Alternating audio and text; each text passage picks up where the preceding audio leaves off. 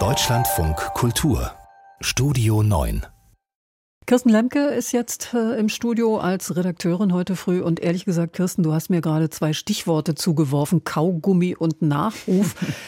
ich kann mir darunter eigentlich nichts vorstellen. Nein, gut, dann frage ich mal umgekehrt, Liane, kaufst du Kaugummi? Nee, die schmecken mir meistens nicht. Oh, ja gut, dann bist du von der Meldung, um die es geht, nicht persönlich betroffen, aber trotzdem, äh, wenn ich jetzt sage Wrigley's Spearmint Gum, was siehst du dann vor deinem geistigen Auge?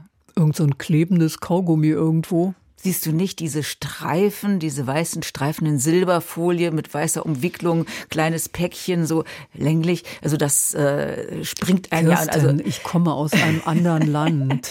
Also Wrigley's Spearmint Gum gibt es schon seit 1893. Oh. Sind somit die ältesten Kaugummis der Welt.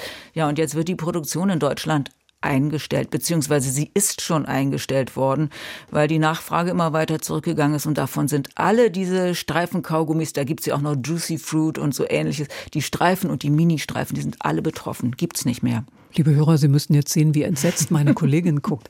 Aber was hat es jetzt mit dem Nachruf auf sich?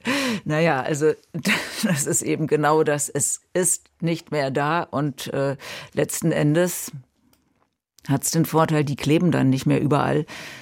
Aber für die Kunden und die Kaugummikauer ist natürlich eine schlechte Nachricht.